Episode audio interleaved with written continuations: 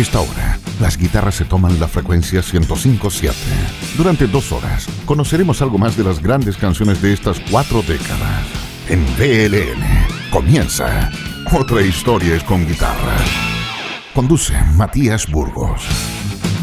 Saludos a todas las auditoras y auditores de BLN Radio, una vez más en este rincón del rock and roll llamado Otra historia es con guitarra transmitiendo desde la 1057 a la provincia de Curicó y en nuestra señal online para todo el planeta desde las 22 horas y hasta la medianoche. El puntapié inicial de esta jornada lo da Mountain con Mississippi Queen, un clásico del hard rock setentero que suena ahora en otra historia es con guitarra.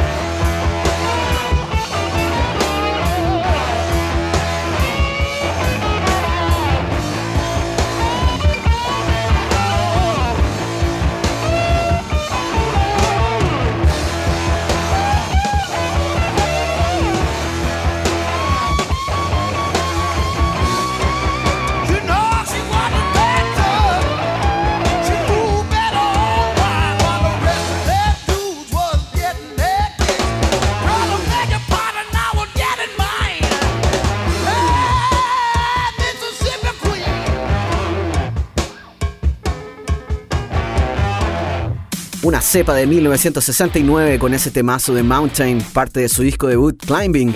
La banda, comandada por el guitarrista y vocalista Leslie West, quien falleció en diciembre de 2020 a los 75 años de edad por un infarto, logró un éxito prematuro con este single y su actuación en el Festival de Woodstock en 1969. El origen de esta canción, que escuchamos recién, Mississippi Queen, se remonta antes de la formación del grupo, cuando el baterista Corky Lane escribió parte de la letra y de las percusiones que después usaron en el estudio al grabar su primer disco. El productor contaba que les pidió repetir las tomas tantas veces que el baterista, cansado, comenzó a marcar el tempo bien fuerte con ese cencerro que sonaba al principio y un sonido que les gustó tanto que lo dejaron en la grabación. Nos quedamos un rato en las guitarras con distorsión y ritmo de blues acelerado. Es el turno de ACDC con Jailbreak. En otra historia es con guitarra.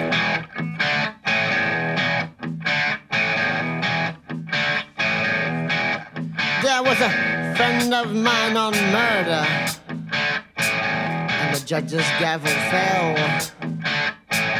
Jury found him guilty, gave him 16 years in hell. this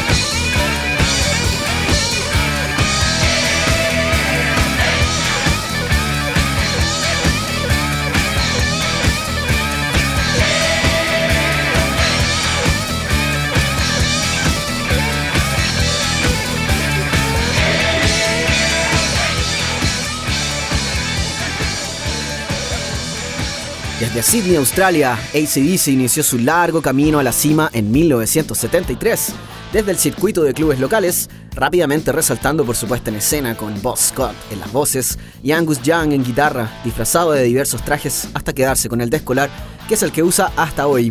Lo que escuchamos es parte de su tercer disco, Dirty Deeds Done Dirt Cheap, lanzado en todo el mundo en 1976, pero publicado recién en 1981 en Estados Unidos razones comerciales y atados con las discográficas pusieron, pospusieron su publicación en el mercado americano hasta después de la muerte de Bon Scott en 1980.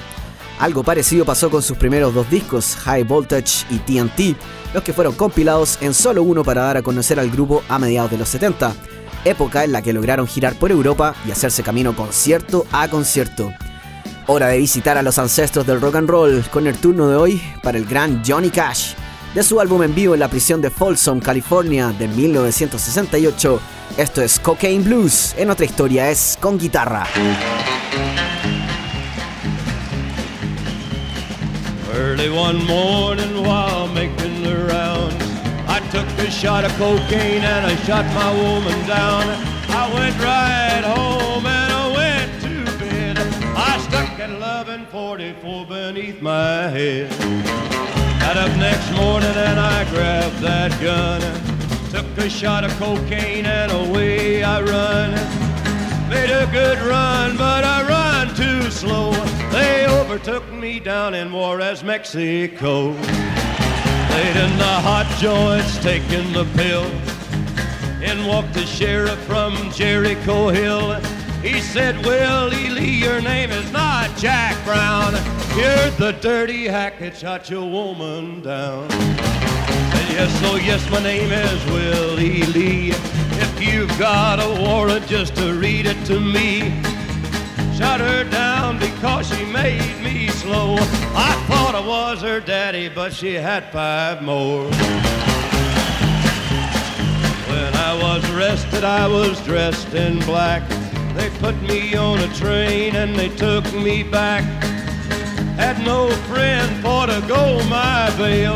They slapped my died carcass in that county jail. Early next morning, about a half past nine, I spied a sheriff coming down the line. Up then he coughed as he cleared his throat. He said, Come on, you dirty hack, into that district court. Into the courtroom my trial began, where I was handled by twelve honest men.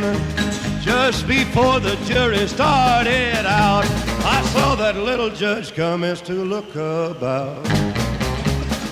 In about five minutes, in walked a man holding the verdict in his right hand. The verdict read in the first degree. I hollered, Lordy, Lordy, have mercy on me. The judge, he smiled as he picked up his pen.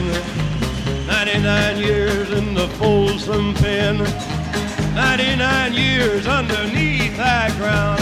I can't forget today I shut that bad bitch down. Come on, you gotta listen unto me. Lay off that whiskey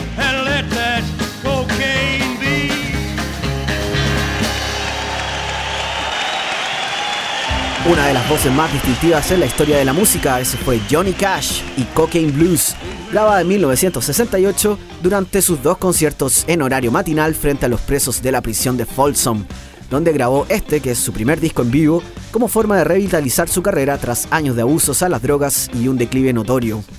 El interés de Cash por tocar en las cárceles nació en 1955, tras publicar Folsom Prison Blues, una canción Después de eso recibió numerosas cartas de presos que le pedían por favor tocar en las cárceles en las que estaban, y a él le encantó la idea, así que dio varios shows en diferentes recintos penales de esos años. Este es el primero de una serie de cuatro discos grabados en prisiones, en el que incluso realizó un dúo con su esposa, June Carter.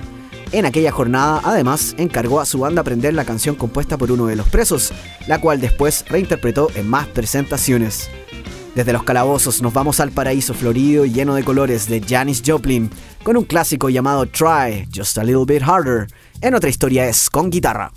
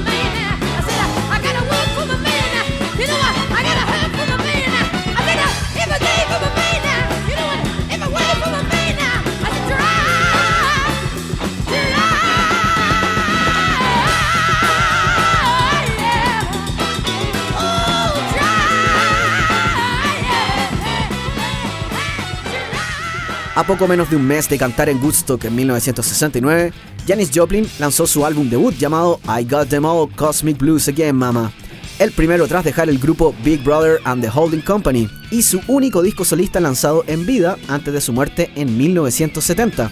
Ya liberada del sonido psicodélico y característico de su conjunto anterior, Janis se permitió explorar con sus influencias soul y blues, incluyendo una sección de bronces a sus temas, que van muy bien con su voz inspirada y siempre por las nubes. En este periodo, su productor la obligó a vivir en su casa en Los Ángeles para mantenerla alejada de su adicción a la heroína y el alcohol, lo que dio frutos, el disco fue todo un éxito.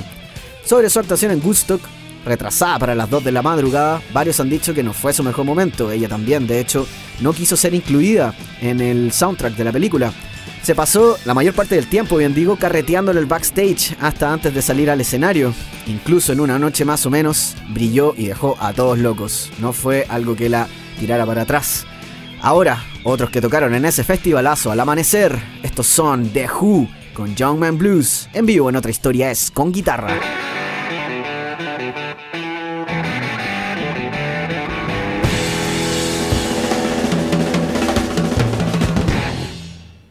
Well, a young man ain't got nothing in the world these days.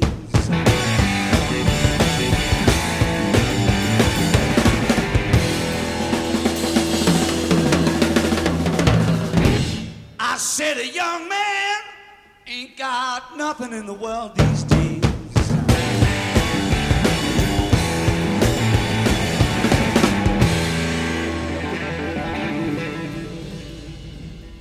Well, you know, in the old days, when a young man was a strong man, all the people, they stepped back when a young man walked by.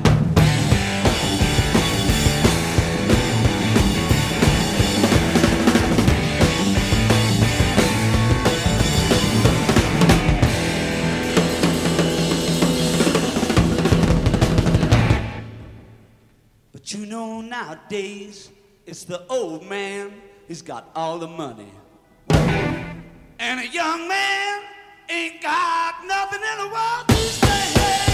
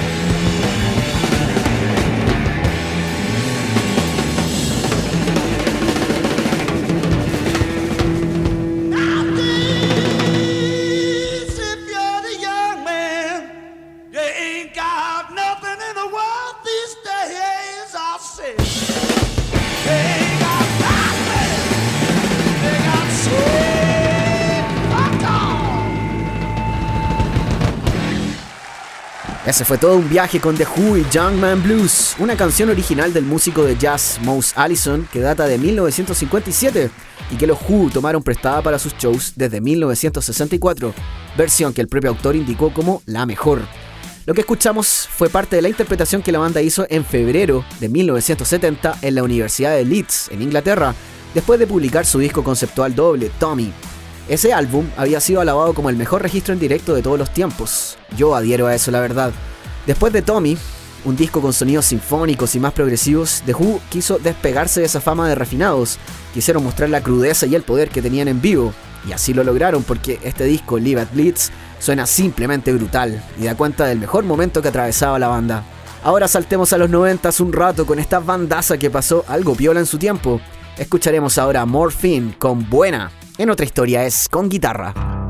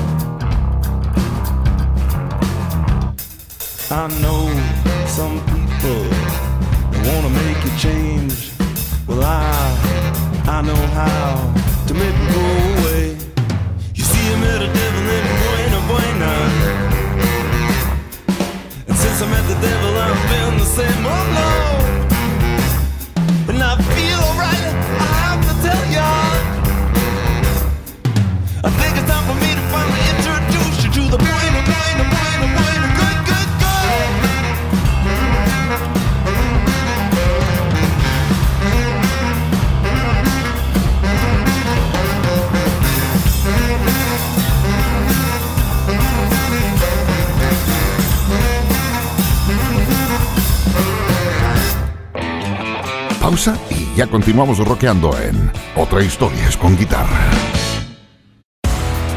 Estamos presentando Otra Historia es con guitarra por VLN Radio. Eso fue Morphine con su canción Buena, parte del segundo disco llamado Cure for Pain de 1993. La banda estaba formada por el bajista y vocalista Mark Sandman, el saxofonista Dana Colley y el baterista Jerome Dupree, quienes se juntaron en Cambridge, Massachusetts en 1989. El grupo resaltó de inmediato entre el resto con un sonido simple pero sofisticado, con influencias de jazz y rock alternativo, donde resalta la voz crooner y profunda de Sandman. Además de su instrumento, él tocaba un bajo con solo dos cuerdas, que tocaba con un slide en su mano izquierda y afinaciones bastante bajas para sonar como un contrabajo eléctrico.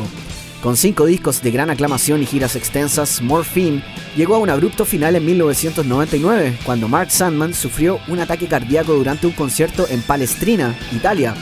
Desde entonces, se han reunido bajo diversos nombres honrando la música de Morphine, un grupo que es más apreciado ahora que en su tiempo. Suele suceder que las cosas no las valoramos hasta que se nos van. Otros, en cambio, alcanzaron a gozar la gloria y la fama en vida como John Lennon, Ahora vamos con una de él y sus amigos, los Beatles. I Am the Walrus suena en BLN Radio, en otra historia es con guitarra.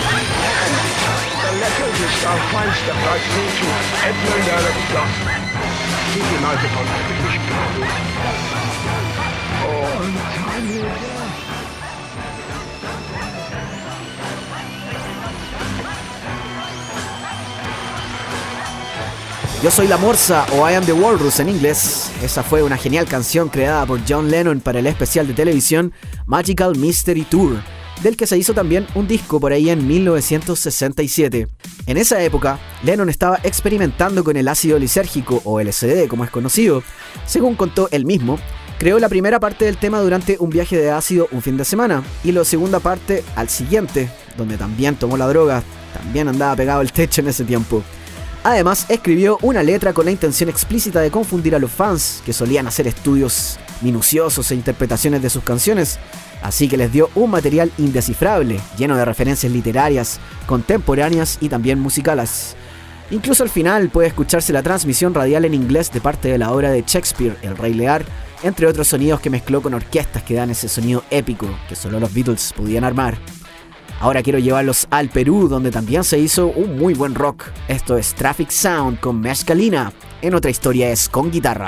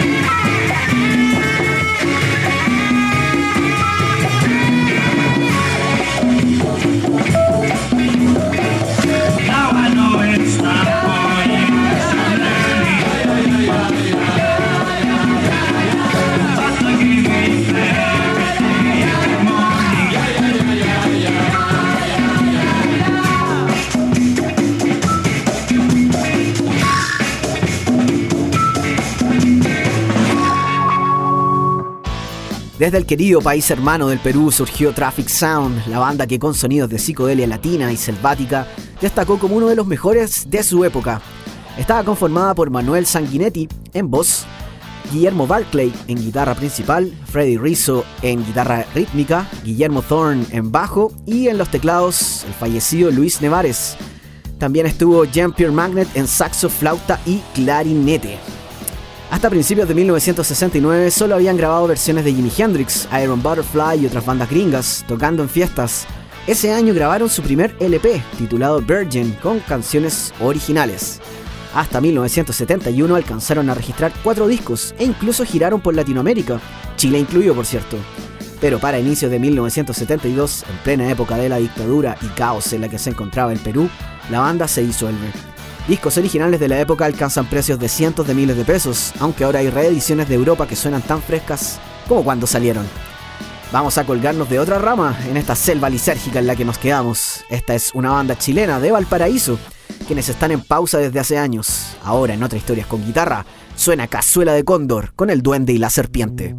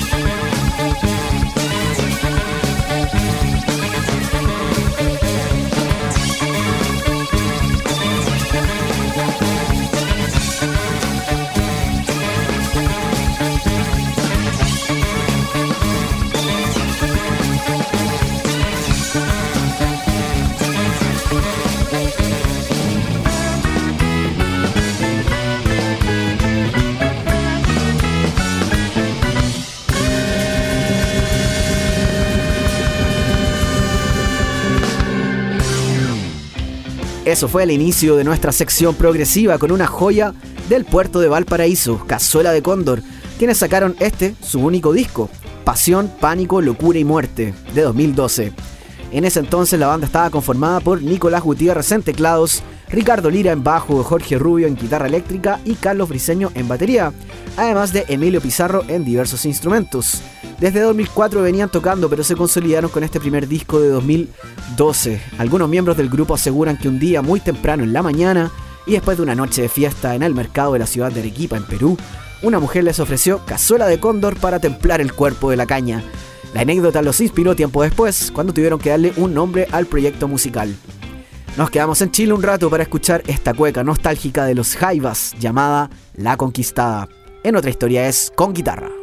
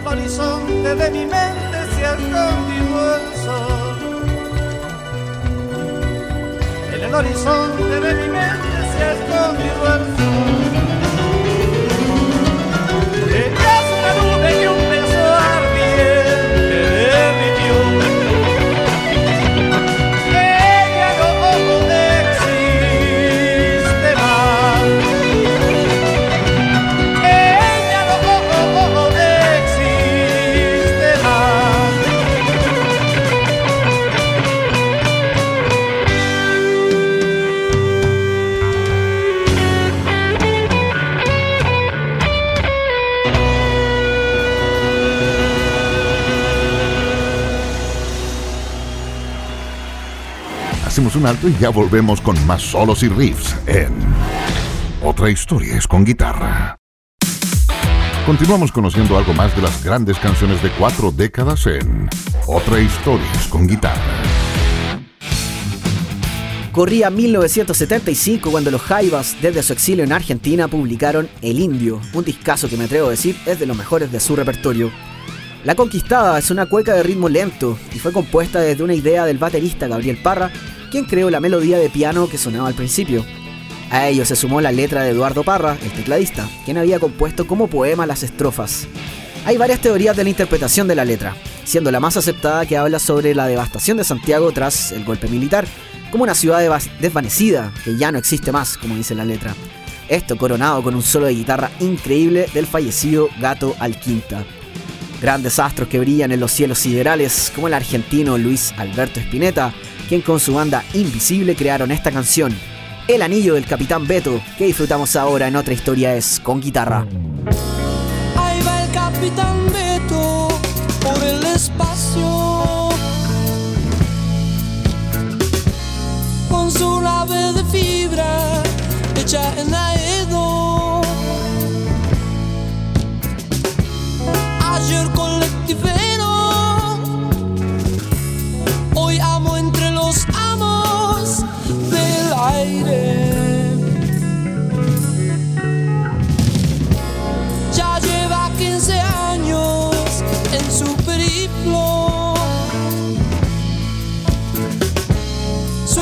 Es tan precario como su destino. Sin embargo, un anillo extraño ahuyenta sus peligros en el cosmos.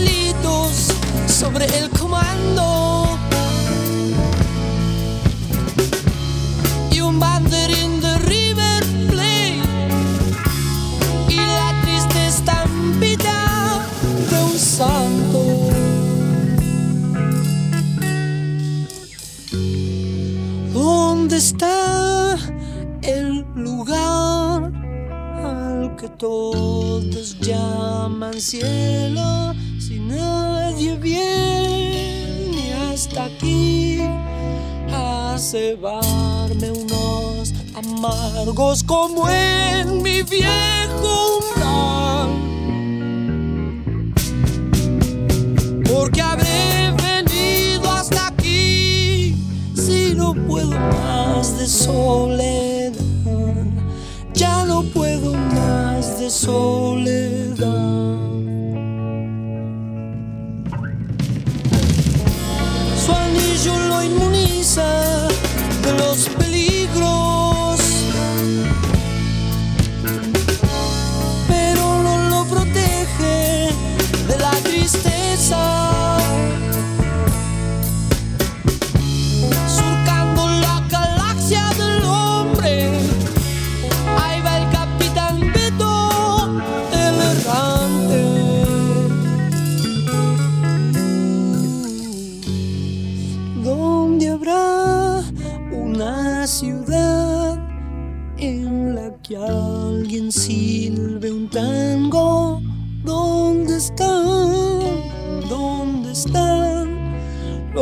Camiones de basura? Mi vieja y el café.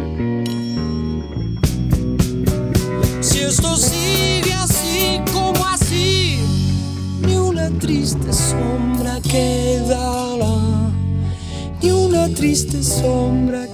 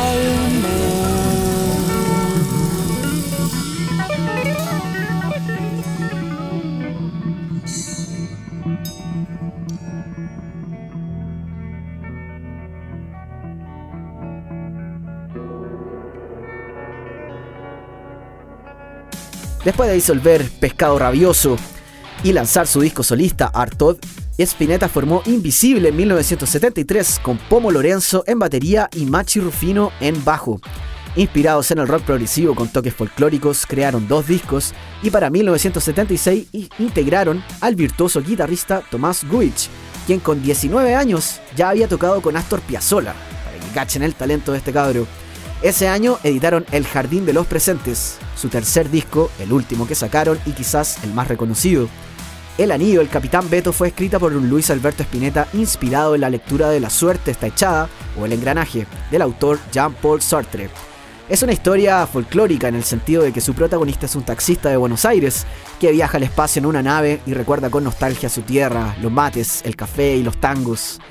Lamentablemente Invisible llegó hasta ahí, pese a su gran arrastre entre el público, aunque después se reunirían en el maratónico recital Spinetta y las bandas eternas en 2010, donde el músico tocó con todas las bandas de su historia. Llegamos a nuestro momento más progresivo y de larga duración. Ahora pueden consumir su aperitivo de preferencia con este temazo de Pink Floyd llamado Cheap. En otra historia es con guitarra.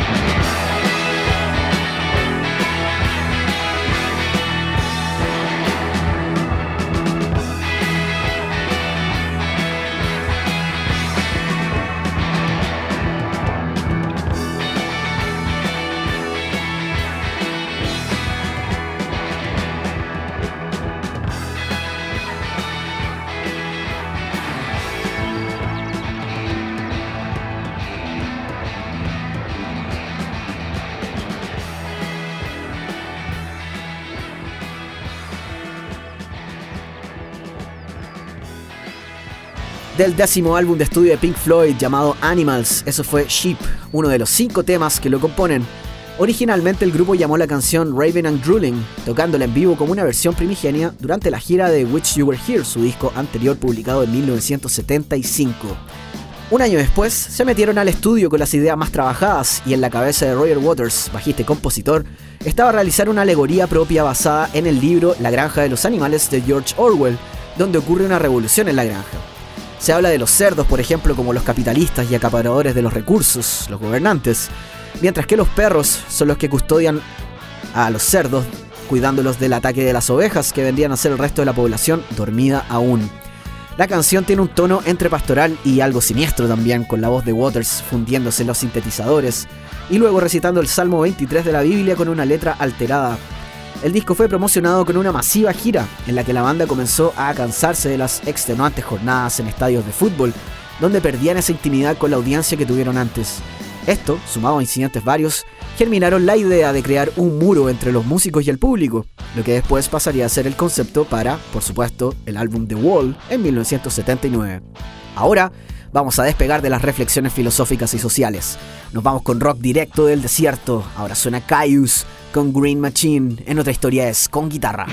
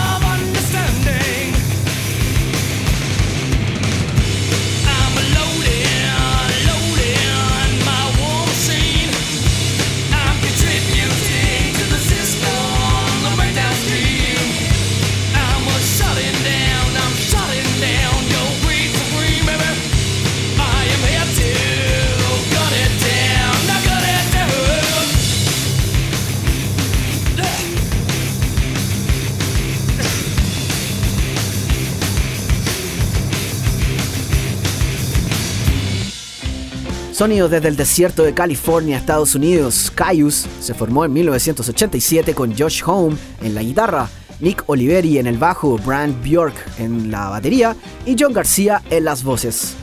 Blues for the Red Sun es su segundo álbum de 1992, para muchos la piedra angular del llamado Stoner Rock. Es un sonido espeso con guitarras eléctricas conectadas a amplificadores de bajo para lograr esa profundidad, afinaciones bien bajas y sin la necesidad de solos extensos de guitarra. Esos fueron los ingredientes para este disco, que tuvo un impacto que los llevó a tocar en giras con Fate No More, White Zombie y Danzig. En 1993, Metallica se los llevó a hacer nueve conciertos en Australia. Sin embargo, después del primero de estos reci- recitales y con lo increíblemente fuertes y pesados que sonaron, Metallica después los dejó solamente usar la mitad de su sistema de sonido. Algo de envidia quizás, quién sabe. Y ya que estamos en esta, revisemos algo de Metallica, pero a la antigua sí. Desde 1984, esto es Ride the Lightning, en otra historia es con guitarra.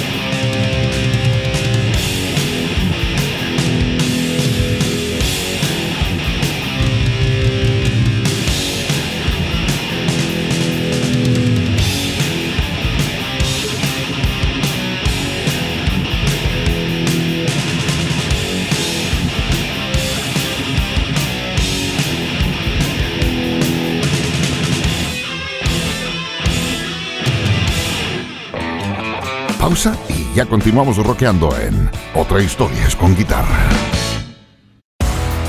Estamos presentando Otra Historia es con guitarra por VLN Radio.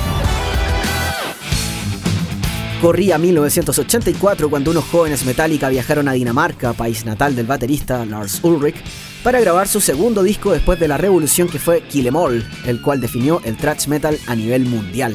Pese a ese impacto, la banda aún dormía en las casas de sus fans durante las giras y comían apenas un plato al día en esos tiempos mientras abrían paso al éxito.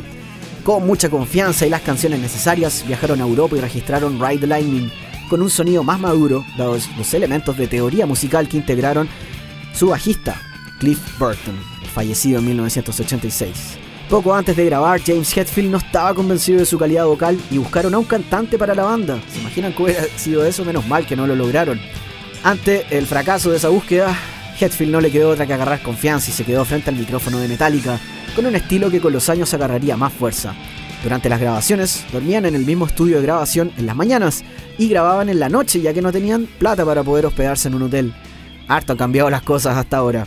Uno de los que se les llevó de gira a Metallica cuando estaban recién surgiendo fue Ozzy Osbourne, quien llega ahora a VLN Radio con I Don't Know. En otra historia es con guitarra.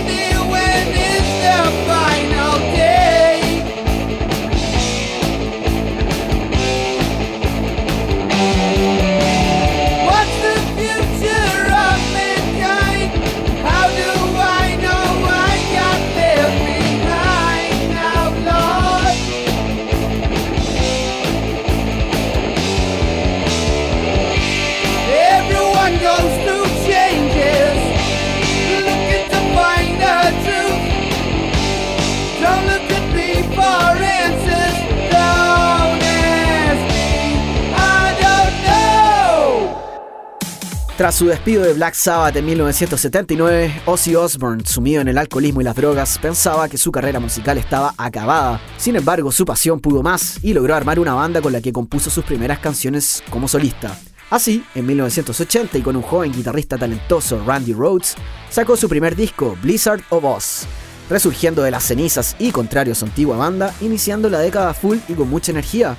I Don't Know, que es la canción que abre el disco y que escuchamos recién, habla de su despido de Sabbath, la incertidumbre que vivía, una suerte de descarte del pasado para mirar al futuro. Avanzamos unos cuantos años hasta 1990 con Pantera. Suena ahora Domination, en otra historia es con guitarra.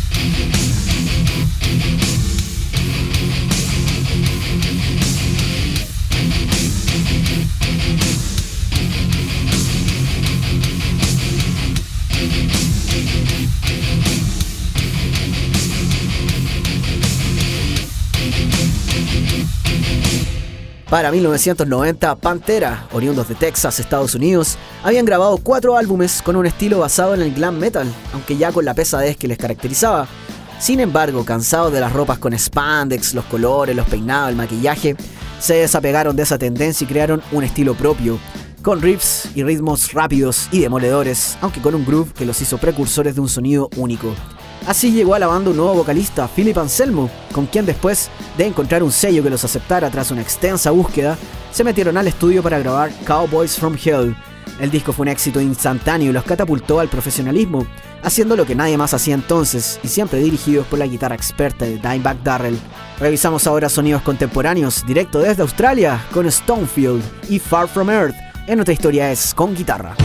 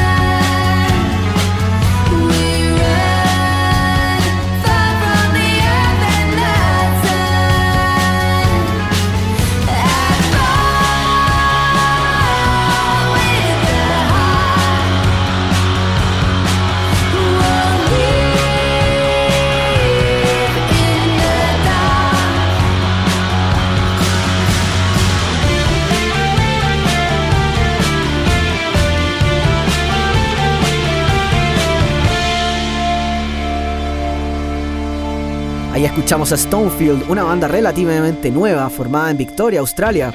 En 2006 se juntaron las cuatro hermanas Finlay, quienes empezaron a tocar juntas en el colegio, ensayando en un granero de la granja de su padre. Las cuatro hermanas son las que conforman esta banda. Yo no he visto una banda así, quizás Hanson, pero no vale la pena nombrarlo, ¿no? Ganando varios concursos escolares y a nivel local, comenzaron a grabar en 2012 con un sonido inspirado en Black Sabbath, por ejemplo, Rainbow, Sleep y otros grupos pesados, con matices más delicados y calmados. Su primer álbum completo, Far From Earth, Fue lanzado en 2018 y desde entonces han girado intensamente por su país, Estados Unidos y también por Europa. Quién sabe si algún día las tendremos por acá. Retrocedemos en el tiempo y nos vamos a los finales de los 60 con los humos de Blue Cheer y Summertime Blues. En otra historia es con guitarra.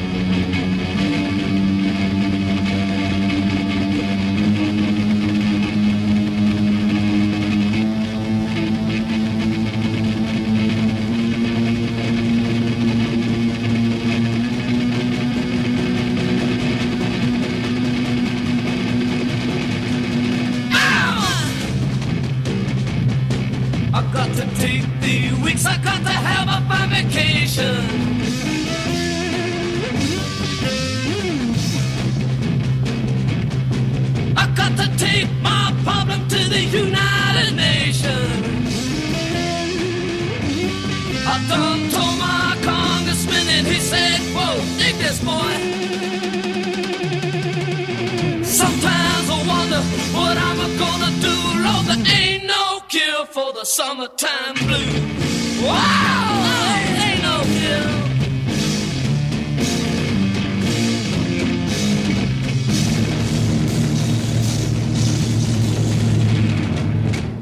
Acreditada como la primera canción del heavy metal de la historia, Summertime Blues es un cover del rockero Eddie Cochran y formó parte del disco debut de Blue Cheer lanzado en 1968. El grupo compuesto por Dickie Peterson en bajo y voces, Lee Stevens en guitarra y Paul Wally en la batería, marcó su sonido con una tonelada de distorsión y fuzz, tocando lo más fuerte y pesado que podían, con pasajes eléctricos, todo un viaje y un amasijo que dio origen al género que después se, diversificó a otros niveles. Ahora vamos a escuchar lo que yo considero una rareza en el repertorio de Motley Crue. Esto es Shout at the Devil, en otra historia es con guitarra.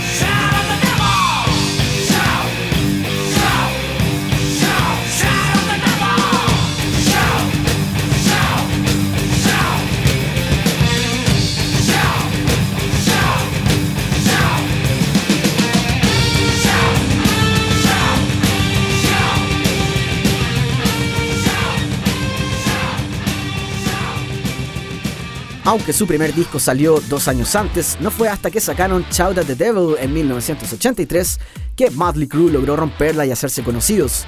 Poco antes de entrar al estudio, el grupo fue expulsado de su lugar como teloneros de Kiss, con apenas cinco shows realizados en esa gira. Fue Gene Simmons, el bajista de Kiss, quien los echó debido a su mal comportamiento, sumando más antecedentes a su abultada fama de mal portados. De hecho, en las sesiones el bajista y compositor Nicky Six sufrió un choque mientras manejaba ebrio un Porsche que le robó a un amigo. Pese a los problemas y a las críticas de su imagen por usar un pentagrama en la portada y por el título del disco, Gritarle al Diablo, este fue un éxito y pavimentó la ruta a la fama llena de excesos que tanto buscaban. Amigas y amigos, vamos llegando al final del programa y vamos a hacerlo con una patada de sonido punk. Escuchamos ahora a Sex Pistols con Problems. En otra historia es con guitarra.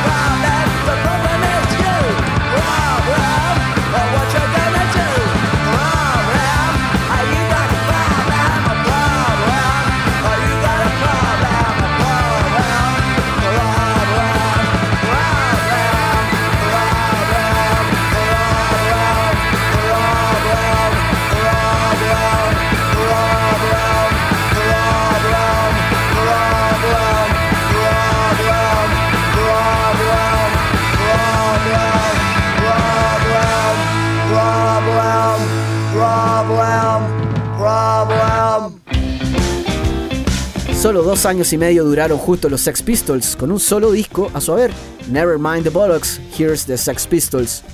Solo eso bastó para iniciar oficialmente el movimiento punk, bien crudo desde Inglaterra con canciones explícitamente dirigidas contra el gobierno, la reina y la sociedad en general. El grupo se compuso por Johnny Rotten en las voces, el guitarrista Steve Jones, el baterista Paul Cook y el bajista Sid Vicious. Con esa formación y en poco tiempo fueron censurados y baneados en todas las radios de ese país.